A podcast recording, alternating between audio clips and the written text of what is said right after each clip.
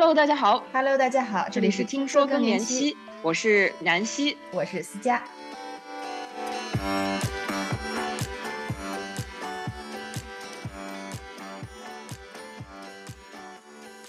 最近有不少媒体都报道了卵巢早衰女性的经历，很多听友们也给我们留言，希望我们来聊聊这个话题。这个词本身就给我们一种心理压力，因此也让大家有些害怕去了解它。可是这个词它真的准确吗？我们的身体到底发生了什么？如果出现相关症状，我们应该怎么做？为了准备这期节目，我们看了很多科学文献，也采访了英国医学专家，为了就是全方面了解我们时常说的卵巢早衰。你是不是了解卵巢早衰或者原发性卵巢功能不全？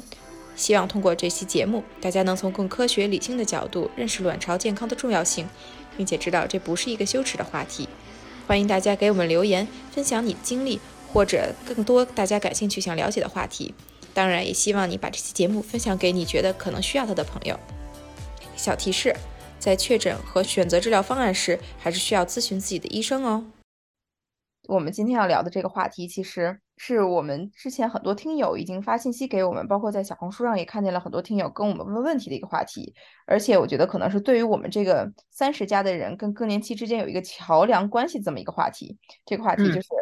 卵巢早衰。嗯、然后这个话题我跟南希也考虑了很久，想做这个话题，但并不是很容易聊，因为它首先这个话题让我们自己聊都会不知道从哪个角度开始，而且这个话题本身又很复杂。从科学上很复杂，从医疗上很复杂，从社会上很复杂。那么我们今天呢，不管怎么样，总得先开始聊，之后才能越聊越好。然后我们就算是迈出了这第一步，之后可能也会变成一个系列。然后我们再来看看，我们最后能跟大家一起一块走多远。对，而且我觉得另外一个我猜想的原因，可能“卵巢早衰”这个词离得我们更近了啊。然后我们聊起来。可能也更涉及到我们身边的一些人。那今天我们也是想要聊一聊我们对这个话题的理解，加上我们参考的一些啊、呃，我们医生团队还有最新的医疗 paper 的一些 finding。嗯，首先我觉得一开始可能是今年上半年有一阵儿，突然很多人在讨论这个话题，包括我觉得大家都会看到的媒体是有一条、有三联，他们都会发表了相关的文章，去讲述一些女孩的经历和故事。而且在咱们节目当中，之前李舒老师来聊的时候也聊到过这个词，他也会被这个事情困扰过。然后我们周围的很多朋友，他们也有非常真实的经历、体验，或者是在恐惧的那一个阶段，或者甚至是可能更远确诊发生过很多真实的案例在他们身上。所以真的是这个词让我们觉得，嗯，它其实比更年期更难面对，是因为我们对它了解更少。对，嗯，所以就更不知道怎么样去。面对它，或者是这个情绪就更沉重、更复杂，因为有了更年期的很多材料、很多例子，让我们感觉到说这只是一个阶段，我们有一个相对豁达的心态去面对它。但是对于卵巢早衰这个话题，我觉得我们得好好认识认识它，然后我们才可能打开这个心态。我比较好奇啊，就是思佳，你听到卵巢早衰这个词最开始是什么时候？然后你当时有什么样的感受？就是字面上的理解啊，或者你对这个已经有理解了？嗯，我觉得这个问题非常好。我觉得我 可能其实很早就会在小红书啊一些这种女性居多的社交媒体上看见这个词，然后我当时的感受，我是肯定是下意识的会去回避这个词，因为看那些人的生活方式呢，其实都是工作压力很大、强度很大，然后心情可能并不是永远那么平顺。发生了这个之后，可能他们有很多茫然错愕，就会让我。出于一种可能为了自我保护吧，就好像把头转到一边不敢看，好像就跟我没有关系了。但这种不敢看，恰恰是因为我会担心我自己是不是也是，我是不是也有？因为你说咱们这个年纪的女生，可能或多或少都会有例假不正常的时候，而且我们作为三十加的女生，而且现在都没有生育，肯定会担心说自己会不会不能生育了。我记得在一条里那个文章里面，他说了一句话是，可能很多女生的心声是，能不能生和想不想生之间。并不是可以直接划等号的，包括我记得前一阵我追的那个《爱情而已》那个剧里边也有关于这个话题的探讨。那个女主因为子宫内膜异位做手术，对对对，《爱情而已》和那个小奶狗谈恋爱的那个剧是吧？小疯狗谈恋爱，小疯狗，对对对，呃，吴磊弟弟可有魅力了。就是我觉得可能在我们这个年龄层的女性都会有这个困扰，就是我们对生育能力我们想更长的保持这个生育能力，这样可能可以给我们更多的时间去思考这个事情。然后有的人会选择去冻卵了，然后我们可能出于各种考量决定不冻卵的时候呢，那我们就想说怎么能最好的保存自己的生育能力。然后这个压力，我觉得就有的时候会很不公平，会跟我周围的人说，我觉得这个男性就没有这个压力，而且女性可能是早衰这个词又给我们了一种羞耻感。对对对，说到底还是我们之前聊的那个问题，就是女性本身和生育的直接的挂钩，可能是在我们潜意识里面都一直直接相关的。嗯，所以一旦有这种早衰，那就是说我作为女性的这个，就我是不是 qualified to be a woman 这种感觉。嗯，呃，你可能是这样想，我的角度其实是我有一种能力越大责任越大的感觉，你知道吗？就是我们有生育能力，男的没有，所以我们就为了保持这个生育能力，我们有好大的责任呀，对人类的繁衍 做出努力。对我们担了多少责任？这种责任都是用我们昨天第二人生里聊到的一个，不是能被 GDP 衡量的责任，你知道吗？就是跟经济发展都没有直接关系的，但我们真的是。背负着人类的责任，但是生育还是跟如果你问梁建章的话，还是跟我们经济体系相关。有，但是不直接。就是比如说，我们并不会因为生一个孩子，就比如说说到底，就可能在女性的职业发展当中，她这个生育真的是一个很难兼顾的一个 chapter。嗯，所以我会跟我婆婆，包括我们最近聊天的时候，就我会说，我觉得现在女性好难啊，因为如果我们想追求职业上的发展的话，你就会发现你会不得不把这个生育时间往后推。但是其实女性的生育年龄又不是配合你想怎样就怎样的，嗯，然后就会有这种感受，因此而不愿意了解它，而且它会让我们会质疑我们的某些选择，然后我们又不能割舍，比如说对事业的追求，对自己生活的追求，我们又不可能完全的就是说把它卵巢早衰这个事情变成我们生活的全部，可能没有当它严重到一定程度的时候，我们没法只考虑卵巢这个事情，我们不能为卵巢而活，所以我觉得我们是在一个非常矛盾的状态。嗯，同意。那我也分享一下吧。原来都会听到这个词“卵巢早衰”啊，然后早更呀，这些类似的这种感觉，还是大家评论就不会说有人真实分享自己的这个案例嘛？那我觉得我身边第一个分享的是我一个很好的朋友。其实我们也是开玩笑，因为他之前胸很大，然后突然一段时间他的胸缩小了。就是我是以开玩笑的方式，就是我有时候。就挺没有界限感的啊，就是跟人家聊说，哎，你这个胸好大。然后聊的时候，就是他突然说，哎，你知道吗？就是其实我之前九个月没来月经。他也是心态很开朗的那种，他不是那种觉得，哎呀，我卵巢早衰了怎么样？他说他九月没来月经呢，他发现他的胸也明显的就是缩水了，那真的是非常的明显。嗯，他那个时候应该是在读研究生的时候，然后当时看了中医也看了西医，想问问说。怎么样？然后西医这个中年的女性医生啊，就跟他说，就是很快速的，因为他在国内看，他说啊，你卵巢早衰了。他当时脑子里面其实是感觉还挺好玩的，就是他没有就是 process 这个东西。他说那咋治呢？然后这个医生就是说这没得治，等你想生孩子再说吧。就说好，下一个 就是你可以走了。嗯。然后他当时其实可能也是没缓过来，然后他给他妈打了电话，半开玩笑的说。妈，我卵巢早衰了，然后他觉得是挺好玩的，你知道吗？然后他妈马上就哽住了，就将近一分钟没有讲话。嗯，然后呢，他突然就意识到，哦哟，我好像说错话了，我应该想一想，我再跟他分享。就是他后来回想，他感觉当时他的感觉是非常的麻木的。就是后来他就是调整啊自己的生活习惯呀，我们之后也会聊说这个是和什么相关的。那最近她也说，因为她跟她老公有这种生育计划嘛，感觉这份焦虑，就之前麻木之后的焦虑又回来了。嗯，我觉得还是非常非常的，就没想到卵巢早衰这个词离我这么近。我自己本之前有过六个月没有来月经的状态，那那个时候是非常早，是我之前在美国交流的时候啊，然后那个时候我就参加很多那种体育运动嘛，又跨栏呀，又打篮球啊，就是当时可能也是没有什么脂肪啊，就是你知道你。八字，嗯，而且我妈就跟我讲说，哎，小姑娘病月很正常的啊。然后我也没有多想，但是我很明白那个时候，嗯，如果她九个月没来月经，得是多么恐惧的一件事情。嗯，而且我觉得年龄是一件很那什么的事情，就可能你在十几岁的时候，大家都知道这个可能性很低，所以你的那个担忧程度就比较低。但是当她在二十五岁的时候，尤其我觉得。可能三十出头，尤其是三十五加的女性出现这种症状的时候，她的那个心理的焦虑的程度肯定是不一样的。对，肯定是不一样的。嗯，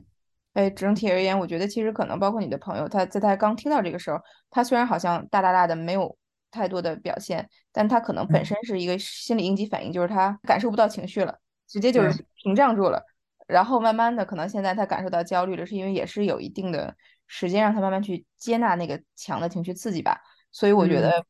可能这个词本身在很多平台上这么火热，也是因为它激起了大家心里最深的那个焦虑。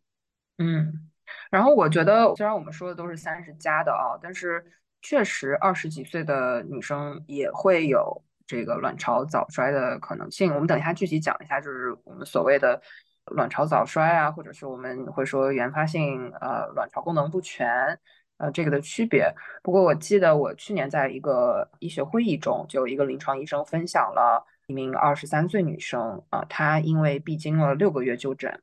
嗯，就出现了这情绪变化呀，易激怒啊，然后她的睡眠时就会有这种盗汗呐，啊，频繁起来啊。她当时是以为她的工作压力非常非常的大造成的，呃，后来经过了检测之后，当然压力是其中的一个原因。也是发现了说，OK，那其实它是出现了这个卵巢早衰，或者是更准确的来讲，我们说的原发性卵巢功能不全。嗯，就是可能你分享的这些，更让我们觉得这个话题本身需要面对，不需要回避，而且我们需要认识它，才能更好的正视它。所以咱们赶快就来聊一聊，来给大家介绍一下吧。就是我觉得好多小红书上，包括播客的听友们都来问我们跟卵巢早衰有关的问题。然后还提到了，比如说 FSH、AMH 各种激素啊，或者是一些检测呀等等的话题。我觉得在这个过程当中，很多朋友可能也都跟我一样，就是只言片语的了解的某一些东西，然后没有一个非常完全的认识，而且是人家说一个案例，很难不往自己身上套，但是可能又没套对。归根结底，咱们从头来聊一聊，到底什么是卵巢早衰？嗯，好的。顾名思义啊，这个卵巢早衰是和卵巢相关的嘛。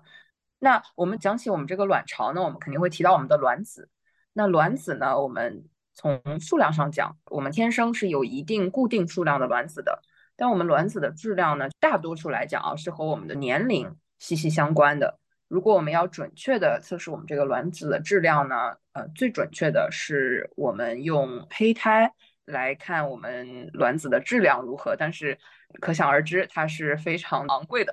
对，这个测试代价也太高了，而且我觉得不 ethical。对对，你就要先有个胚胎，你要看它的这个 embryo 它的质量如何。哎，你好，所以呃，临床上讲呢，我们肯定不会用这种方式来测试我们这个卵子的质量，所以我们会采用一些估算的方式，一共有三种方式，一个是我们刚刚你提到的 FSH。就是我们的卵泡雌激素。那卵泡雌激素 FSH 越高呢，就代表我们的 body struggle to make eggs，就是说我们身体正在努力的想要排卵，但是却排不出来。所以你的 FSH 越高，就代表了你 ovarian reserve 是越低的，就是你的呃卵子的数量可能是越低的。嗯，那另外一个测试的工具是 AMH，啊，那这个我们在之前和飞的那个冻卵的这一期时常有提到过。嗯，然后用 AMH，那 AMH 呢？它是 reflect a higher number of eggs，the higher ovarian reserve，就是说你这个 AMH 越高，那代表你卵子的数量可能是啊越高的。那第三个方法呢，叫 antral follicle count，就是我们的窦卵泡计数，它是一种超声波，is ultrasound，呃，that measures the number of cysts that contain eggs，就是说我们含有卵子的这个囊肿数量越高。啊，那自然而然，我们这个卵巢的储备就越高。嗯，如果一句话总结一下的话，南希，你的意思就是说，卵子和卵巢，我们首先要了解这个，我们在讲这个故事的前提，卵子的话，它的数量每个人是一定的，但是它的质量会受各种程度去影响，而且是很难测量的。那么我们可以测量的方式呢，目前就是通过一些间接的方式去估计一下，然后它可能有 FSH 的 level，可能是有 AMH 的水平，还有这个窦卵泡计数，这个就是我们。这个章节的重点信息，那你继续给我们讲讲，知道这些又能怎么样呢？嗯，我觉得下一个我们可以定义一下啊，什么是我们原来都很喜欢说英文里面说呃，primary ovarian insufficiency 就是 POI，还有另外一个词叫 premature ovarian failure 就是 POF。那其实 POI 的中文是原发性卵巢功能不全。那这个是指女性在四十岁之前，呃，卵巢功能下降，卵子的这个供应不足，或者是完全耗尽的情况。呃，卵巢的活动呢，会导致我们的这个雌激素和孕激素缺乏，月经不来，就是我们之前聊的这个闭经的情况啊。我们在之前的节目中就有提到过，就像是呃，继续安利国际更年期协会秘书长洪启明教授的那三期节目，呃，他就有聊到说，在自然绝经之前。如果雌激素的减少啊，是和我们的骨质疏松、心血管疾病是息息相关的，也可能加速我们这个神经退行啊，神经退行性衰老，就是说和我们的大脑健康也是息息相关的。不管是整体啊、骨骼啊、心脏啊、大脑，包括我们的这个生育能力，我们已经知道了嘛。我这个 POI，那其实卵巢早衰的直译是 premature ovarian failure。那 POF 和 POI 有什么样的关系呢？呃，其实是很类似的啊。许多专家现在认为 POI 是一个更准确的术语，因为在很多的情况下，卵巢并没有完全的失效，它不是已已经早衰了，而是它是有这种卵巢的功能不全，所以是一个程度上的一个区别。那呃，其实如果卵巢并没有完全失效呢，仍是可以发挥产生激素或者是释放卵子的功能的。所以，我们如果过早的认为它是一个卵巢早衰，或者是认为它已经衰退了，也不是很准确的。所以现在国际上更加喜欢用的是 POI 这个词。那我们今天，包括我们今天的主题，也是希望可以。用 POI 这个词一直科普，虽然现在很多国际的学术机构啊，他们尤其在手术相关的，还是会用到卵巢早衰这个词，但是这个其实是非常 borderline 的一个状态。嗯嗯，而且我觉得你这一说，这两个词给人的感觉就不一样。就是早衰，你觉得就是已经是将近了，就是法语有一种说法，就是那个 the début de la fin，就是结束的开端了。就是委婉的说法，其实就是你已经是大事不妙这种感觉已经出现了。但是这个 POI 的话，感觉就是它这一段时间可能不好，它因为它是说功能不全，那并不意思是说它之后就会更不好，还是之后会更好，就是可能给我们一个相当于说，哦，你现在这个状态不好，但是你还可以做些什么让它去调整。所以我觉得两个给大家听的感受就完全不一样了。而且像刚才说的，可能很多人我们把这个早衰这个衰字儿。用的过于宽泛了，那也是会引起大家的一个焦虑。可能有很多人并没有到早衰这个程度，甚至可能他到了早衰，也是可以有一些方式去让他进行调整，让他身体健康重新找到一个平衡，也是有一些措施的。只不过这个词“卵巢早衰”一上来，可能会给大家那个心理震撼力，就让大家已经没有力量再去感觉无力回天。对对，嗯。而且我特别想要强调的是，如果卵子的这个供应量低啊。是与不孕不育相关的，就是其实，在不孕不育的生育界呢，有些人还会将 POI 称为卵巢储备减少。那其实这是一个更加中性的感觉的翻译啊，就叫 diminished ovarian reserve。其实它在一个减少的过程中，并不是说你已经到了某一个终点的程度。对对对对，我觉得这个可能我们虽然很多人会。就觉得这些词只是一种说法，但是真的这些，我们当你说到这些词的时候，对于女性她的感受真的是挺不一样的。而且在之后可能也会聊到说，我们的压力状态、我们的心情也会对我们的身体有影响，所以我们不能小视这个用词准确它的重要性。然后这点你一说完了以后，我觉得我的心情已经放松好多了。就我们在聊这区的时候，我觉得一开始我肯定还是会有一些紧张，就像一开始。说到的回避的状态，你这么说完以后，我就更感兴趣了，更想知道说，那你快来讲讲咱们这个 PUI 到底有多普遍，到底它意味着什么，以及我们可以做什么让它变回一个正常的状态。好的，好的，我刚刚讲了这个 PUI 的定义，就是四十岁以下的女性嘛，嗯，所以在美国呢，研究显示啊，四十岁以下的 PUI 的发病率在百分之一左右，那全球范围内呢，其实是在百分之三点七左右，不同种族的患病率呢，也存在着差异。呃，例如白种人啊，他就是百分之一啊，黑色人种呢就稍微高一点啊，还有这个西班牙人种，他们都是百分之一点四。我们说西班牙就是美国想说 Latino 对吧？啊，那还有我们中国人呢是百分之零点五，呃，然后日本人是百分之零点一。其实我看到这个数据，我不知道你怎么想，思佳，就是我觉得刚刚开始看到这个数据，我会觉得说哇，那我们身为亚洲人还是。挺幸运的，但是我我不这么解读。的 healthcare has on 就觉得，嗯，我对这个数据有点怀疑。对，我不这么解读。我觉得可能是大家不好意思，因为我觉得要看这个数据来源是什么。如果是 self report，或者是医生的 report，可能会有大量人群他根本都没有去就诊，或者是他根本就没有去 report 这个事情。所以以我的经验，我觉得这个数据本身可能它会给我们一个大概的概念，但是它肯定是有偏差的。嗯，我觉得这个和文化真的息息相关。当然，这个人有不同嘛，可能也不能 generalize，但大部分的可能白种人和黑种人他更容易因为这个文化的关系。尤其是白种人会更容易 advocate for themselves 这种，嗯，就是他们对自己有这个问题不会质疑到自己本身，他只是说我有这个问题而已，他不会觉得说我就变成怎么样了。但是可能在我们的文化语境里头，我们会说啊，他有这个状况，那是不是他这个人就怎么样？会牵扯到他的这个 identity，所以这个是确实有文化语境不一样的。嗯。对，而且我想要说的是，虽然这个发病率看似很低，但是其实，在我们医疗中，这个已经不低了啊。你如果发病率百分之一到四，百分之一到三点七这样啊，其实是挺高了。那另外一个我很想讲的是，就是这个发病率本身就和我之前讲，它和慢性病有非常紧密的联系。也就是说，这一些百分之一到百分之三点七的有这个发病率的四十岁以下的 POI 女性。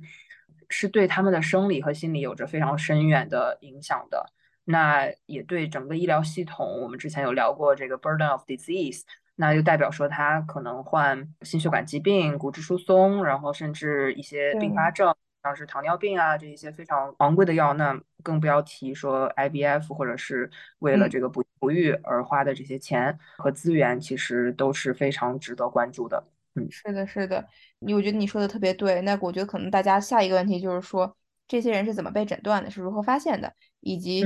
哪怕可能很多自己都不自知的朋友又是如何发现的。对，所以 POI 是如何发现的？就是非常 ironic 的是，确诊的病例通常是属于意外被发现的，临床医生很难做出诊断。我们等一会儿也会聊一聊英国的更年期专家他跟我们分享的跟他们同行人的一些交流啊。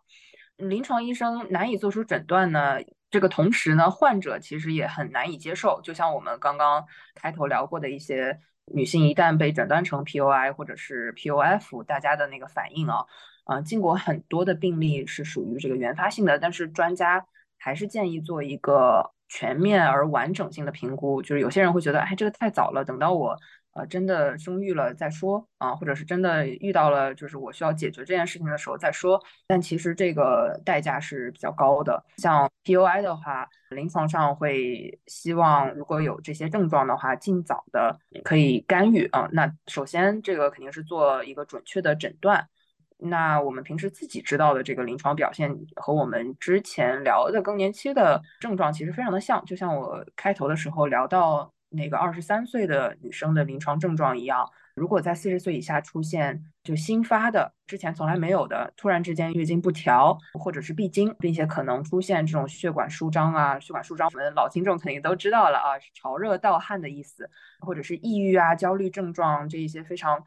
odd、非常 abnormal 的一些变化，还是要引起重视。嗯，我觉得这个是让我想到了，又是说回来，就是因为我们对。这个状况叫法不一样，其实我们应对的心态也不一样。当你叫早衰的时候，你觉得可能已经无力回天了，你不会去做什么。但我们知道它可能是一个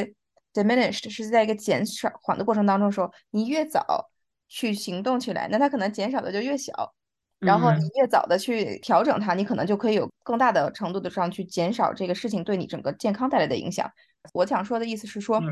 如果它是一个在一个动态的情况下的话，像你这么说，那如果我们尽早发现，尽早去想怎么去做，那肯定这个效果就会更好。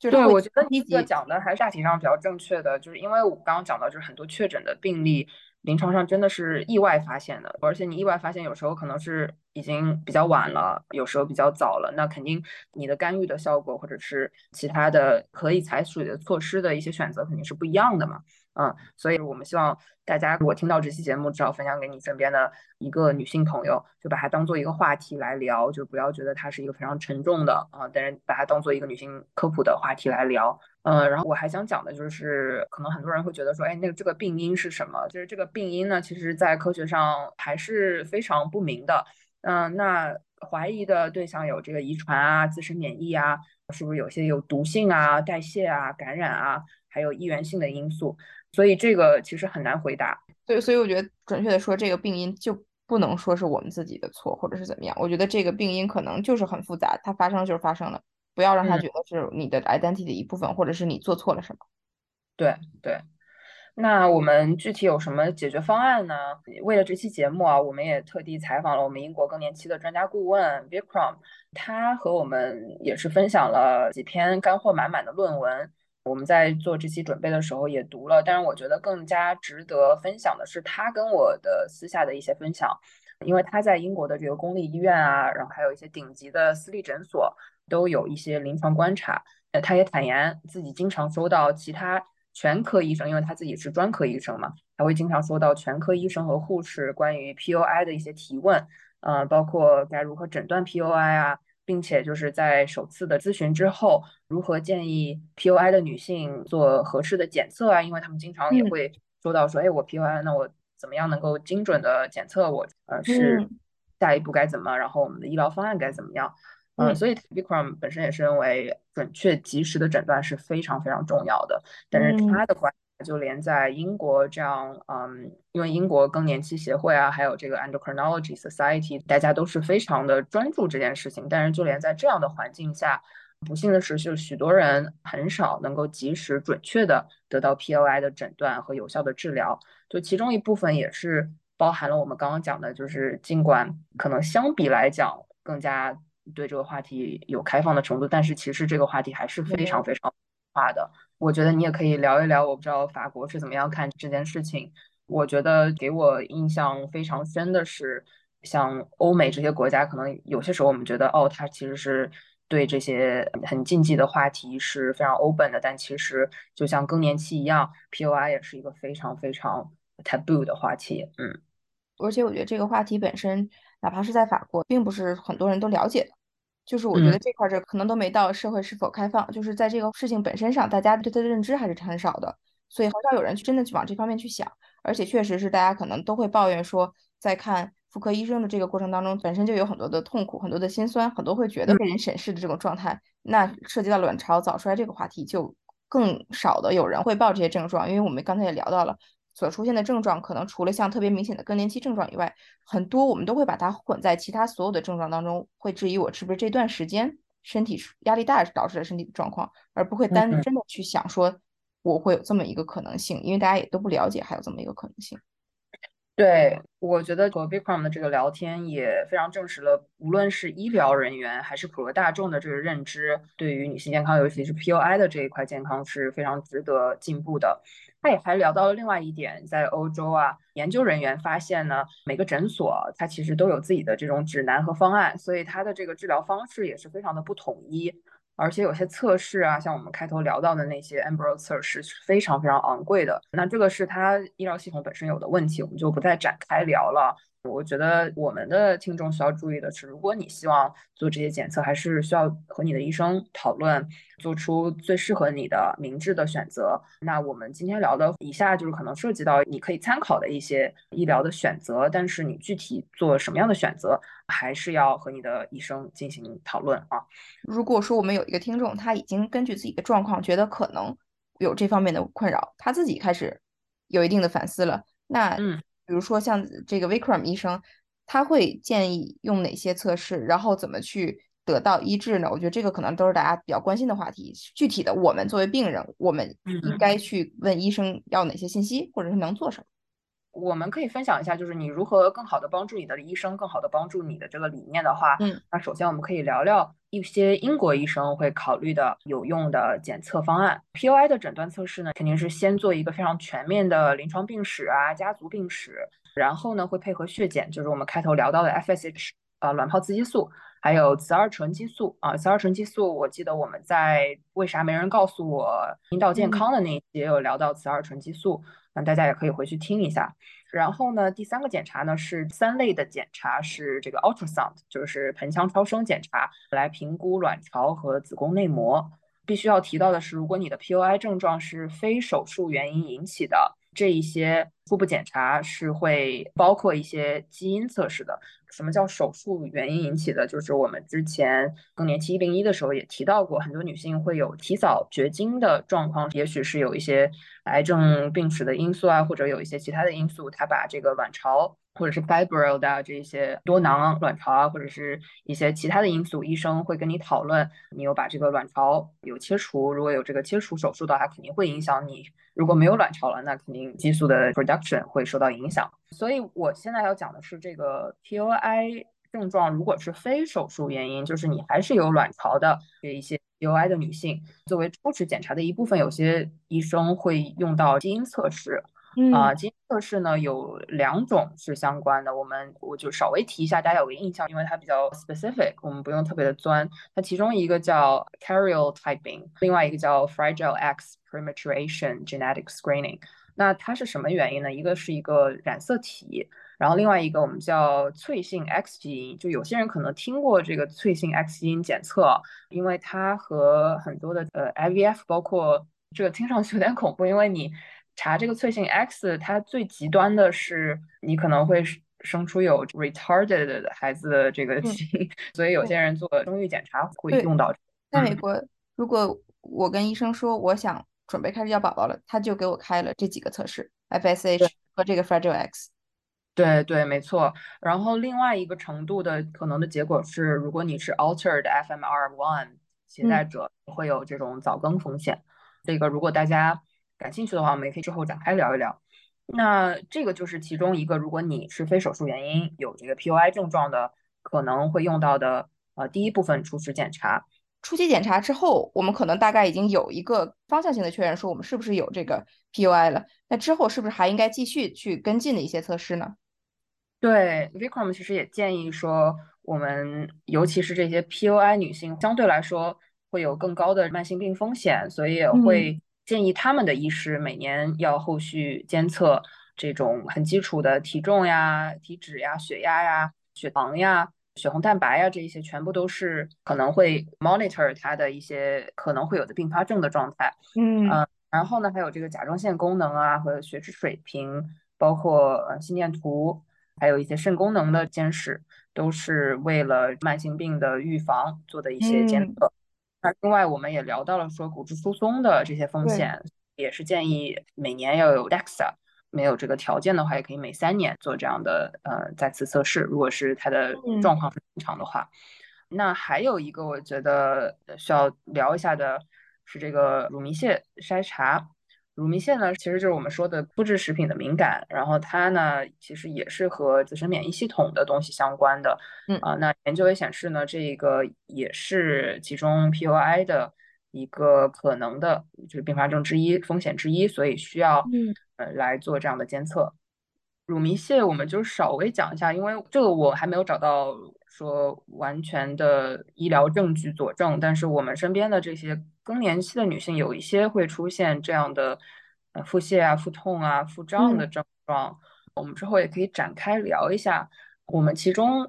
有几位我深入聊的，他们做这些 food sensitive test 的时候，会发现说他们有很多的这种身体中的感染是他们之前不知道的。嗯，也可以展开稍微聊一下，就是自身这个免疫系统一些我们可能不知道的问题。是的。那也就希望我们听友朋友们，如果哎你听到这儿突然想起来了一些事情，或者是周围的人一些事情，留言告诉我们，这样我们可以下一期或者是在之后的节目当中把它排期排上。那我觉得现在已经说了很多我们的关于检测方面的，包括第一次诊断检测要做什么，以及后续跟进的检测。那我们大概确定了，如果我们可能有这个 PUI 症状以后，我们应该用什么样的治疗方案呢？我觉得这可能是大家最最关心的一个问题，甚至有很多同学，有的很多朋友。他们，嗯，可能没有条件、没有时间，或者是觉得没有到一定要去看医生做这一系列测试的时候，他们可能也想知道说，有哪些方式，是不是他们直接就可以调整的，让他自己这个状态变得更好。嗯，我觉得首先，如果你真的有这个 PUI 症状，肯定是需要寻求专业的帮助的。呃，但是你在寻求专业的帮助的时候的选择可能会有什么呢？就是那我们之前也聊到，它不仅仅是一个生理上的，一个更重要的是一个心理上的。然后我们开头的时候也聊到了说，如果是我们就是 put ourselves in the shoes，那我们的心理状态是会怎么样的？肯定是有这种恐惧啊、回避啊这一系列的心理的变化，然后包括我朋友的这个麻木，麻木之后可能又有一些罪恶感啊，就是是不是能够和家人聊这件事情啊？所以如果很正确的临床的方式是，主治医生其实是要提供心理咨询的一些渠道的。突然被告知这种生育问题啊、焦虑和抑郁症状，其实是在这个群体当中非常易发的。呃，尤其我们刚刚提到的这个 MMR1 前突变的携带者，他可能嗯更加的特别的脆弱，嗯，这个是就是科学研究发现的，嗯，另外雌激素缺乏的这个状态啊，以及相关的抑郁症状、焦虑啊、情绪波动啊，都可能加剧痛苦。这个我们就其实非常的了解了，因为我们的更年期或者是围绝经的这个群体啊，我们已经不断的强调，就是雌激素的缺乏会导致我们这个病，嗯。而且这点上，我们之后也要做一个小预告。我们之后会请一位这方面的专家，他是专门做这个方向研究的朋友，来跟我们聊一聊雌激素真的是对情绪有非常明确的影响的。然后我觉得可能我们有很多时候污名化也包括了污名心理状态这一块，会觉得不敢承认这个，是因为怕别人说我们自己心理不健康了，精神不正常了。那我觉得这个时候我们是需要心理援助的时候，我们是需要帮助的时候，除了家人、周围朋友的理解以外。可能如果需要的时候，请专业的人进行心理疏导也是非常必要的。对，没错。那我们接下来再聊一下生理的症状该怎么样管理吧。其实我们也不想多展开聊，因为这个 PUI 的症状是和我们之前聊的这个更年期的三十四种症状是非常非常类似的。大家也可以回参考一下这个更年期一零一，还有我们这个更年期三十四种症状两个节目啊。那其中我想要着重聊的是激素疗法，可能这个也是临床上比较普遍的一个解决方式，但是大家接受这个的程度并不是非常的普遍。雌激素疗法 HRT 这个话是不是又被改成了雌激素疗法？所以现在最新的大家临床上喜欢叫它雌激素疗法。它和围绝经期提前的女性一样啊，针对诊断为 PUI 的女性。他如果没有这种禁忌症啊，比如说有这种一些家族病史之后，这个 HRT 让他变成一个荷尔蒙 sensitive 的人，嗯，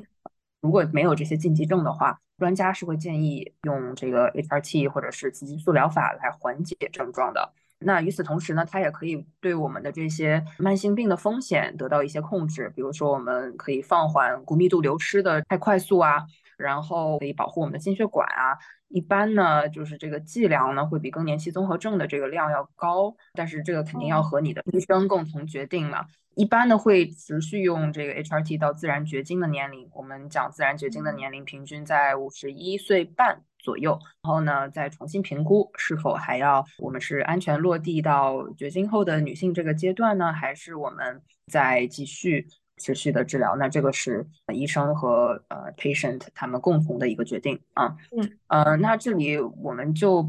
不再重复了吧，还是强烈建议参考洪教授的那三期节目，因为这个是医生直接跟我们聊这些症状是什么，怎么样解决。然后有小红书的朋友可以关注一下，我最近写了一篇帖子，也是聊到了绝经后女性的心血管疾病的风险管理。啊，如果对心血管疾病还有月经、绝经的比较好奇的，可以也去看一下。嗯嗯，其实就是一开始可能我们一直没说的一个话题是说，为什么我们听说更年期要聊聊卵巢早衰，他们两个之间的联系是什么？那这点这块儿我们也揭晓了答案，就是说，可能很多时候这两者之间的治疗方式是有很大的相似性的，包括从情绪上的支持，包括是从症状管理方面，还有甚至是对于这个雌激素疗法的运用。那我觉得。跟更年期不一样的地方是说，更年期之后，很多人也接受了，我们就不能生育了。我们所有人最关心的一个话题就是，这些有原发性卵巢功能不全的朋友，他们会不会也像绝经期以后的朋友，他们就不能再生育了呢？这对我们的生育的影响又意味着什么呢？我觉得聊到生育这个话题啊，因为我们刚刚聊到 HRT 嘛，那我需要特别重点强调的是，因为我们之前可能也强调过，说 HRT 它虽然是激素，但是它不是避孕药，所以就算是 PUI 的女性啊，如果你没有怀孕的计划，还是在用 HRT 的同时呢，还是要采取避孕措施的。还有另外一个算是一个观察吧，呃，也算是一个希望，就算是 PUI 的女性呢，有百分之五十到百分之七十的 PUI。呃，会出现 PUI 的女性，她会出现间歇性的排卵，也就是说，你还是有很大的可能会排卵的，就算你是 PUI，那它是间歇性，它不是一个连续性的。另外，百分之二十五到百分之五十的患者呢，她的月经会复潮，就是你会再来月经。你虽然闭经了，但是你会再来月经。这个就和我的朋友非常的像了。她虽然九个月没有来月经，但是她调整了自己的生活方式之后，它在可控的因素，当然基因它无法控制，但是它可控的是它的压力环境啊，它怎么样运动呀，然后这个生活状态、生活方式上它改变了之后，它确实有复潮。那还有百分之五到百分之十的患者呢是会妊娠的，当然这个也是他们如果想选择当妈妈的话，那会呃有这样的情况。嗯，在这个百分之五到百分之十要加一个注解，不是说只有百分之五到百分之十的人可以，而是说因为可能有很多人有了这个状况以后，他们就选择不去生育了。他是只是说有百分之十、百分之五的人最后选择并且完成了。没错。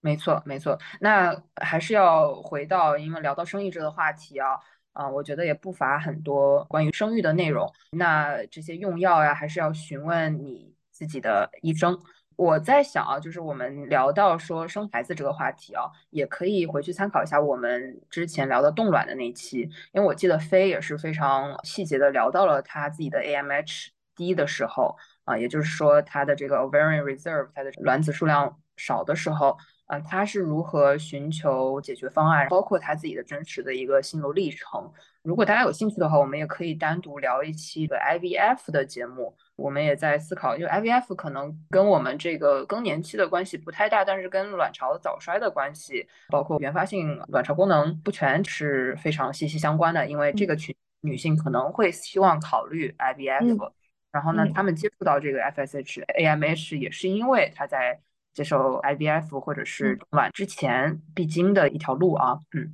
感觉虽然可能它跟更年期没有直接的关系，但是还是咱们一直说的那句话，就是女性健康的这个旅程，没有什么是单独的、孤立的，没有什么是孤岛。在节目的最后呢，我希望呼吁一下大家。我知道我们现在已经有一些朋友私下来跟我们聊，如果愿意的话，可以来我们节目，呃，匿名或者实名的来聊一聊你自己的经历和故事。我发现聊到卵巢早衰这个话题，貌似有更多的人反而比更年期更愿意分享。这个我还没有想好为什么是会这样，是因为我们这一代。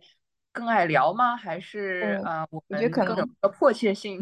咱们这一代对社交网络的熟悉程度会高一些，而且我们真的是希望大家来聊，把我们当自己人，不一定说一定要到节目上来聊。你愿意到节目上来聊，我们更欢迎。哪怕只是把我们当树洞，有一些问题、有些困惑、有一些心路历程，跟我们聊一聊，我们都非常愿意。因为我觉得在这个环节当中，可能很多时候也是有很多情绪压力，不能直接跟家人聊。有需要一个出口，可能又没找到心理医生聊，或者是在等待心理医生的过程当中。最近呢，我们也开了小红书，希望大家在小红书上给我们留言，跟我们分享你的故事，把我们当自己人，然后陪大家一起走过这一段经历。好的，那我们今天就聊到这儿吧。好的，那我们今天就聊到这儿，然后希望大家再给我们留言，告诉我们其他你们的问题，或者希望我们聊的话题。或者是对 PUI 这个话题有更多的问题，还希望我们聊继续更多的内容，我们也会去咨询专家，然后南希继续去学习，给大家带来答案。咱们就先聊到这儿，拜拜，拜拜。如果你有过这些经历，或者还有更多的疑问，无论是你想上节目还是私下聊，都请联系我们。我们希望陪你走过这一段路，不辜负大家的信任。我们最近也开通了小红书账号，听说更年期，希望大家在小红书上和我们互动留言。咱们下期节目再见。